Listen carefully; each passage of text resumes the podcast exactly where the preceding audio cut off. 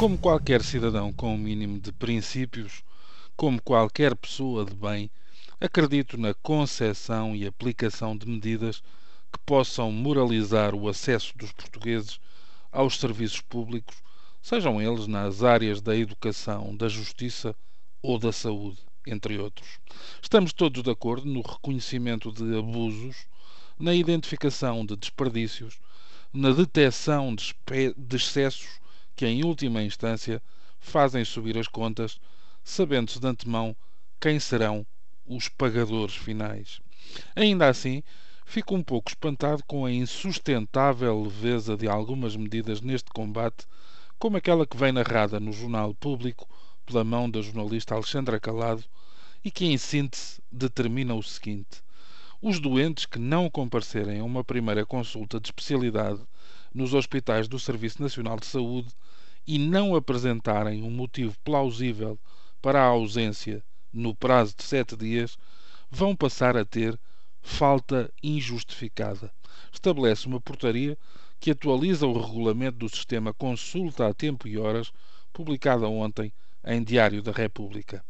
O doente pode também optar por informar os serviços do impedimento, do, aliás, do impedimento de comparecer cinco dias antes da data prevista.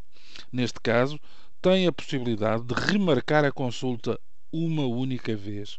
Em caso de falta injustificada, o utente só pode aceder à consulta se o seu médico fizer um novo pedido. Volta, assim, ao início da lista de espera e pode ter de pagar taxa moderadora, segundo a portaria. Percebe-se bem o objetivo dos responsáveis do Ministério da Saúde combater as faltas injustificadas ao Serviço Nacional de Saúde. Segundo os dados avançados, ficam por realizar, em virtude da falta dos utentes, cerca de 1 milhão de consultas hospitalares, 10% do total, isto por ano. E segundo Alexandre Lourenço, dirigente da Administração Central do Sistema de Saúde, estas consultas não realizadas poderiam resolver de forma decisiva as atuais listas de espera. De resto, lembra ainda Alexandre Lourenço, o regulamento em vigor desde 2008 já estabelecia o pagamento da taxa moderadora para a falta à consulta agendada sempre que o utente não informasse previamente o hospital. Segundo o público, a novidade agora é que se define um conceito de falta não justificada idêntico ao usado no Código de Trabalho. Quero acreditar que, na fase em que vivemos, com tantas dificuldades evidentes, cada vez mais cingidos ao essencial e aos níveis próximos da sobrevivência, seremos capazes de olhar para esta medida como algo que existe, mas que não necessitará de ser aplicado. Ou seja, o exercício de um direito, o direito à saúde, não pode mesmo resvalar para um desinteresse, um desdém, um desperdício que acaba por lesar o próximo e a coletividade. Mas dá que pensar esta coisa da falta injustificada. Que documentos e burocracias serão necessários para justificar?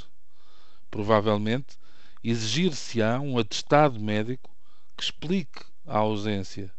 Mas para o conseguir, não será preciso marcar uma consulta? E não será possível faltar injustificadamente a uma consulta que foi marcada só para se obter a justificação de outra falta a outra consulta? Diante de algumas complicações tão próprias das sociedades modernas, Franz Kafka era afinal uma criança sem imaginação. Resta saber se era ou não utente do Serviço Nacional de Saúde. Bom dia.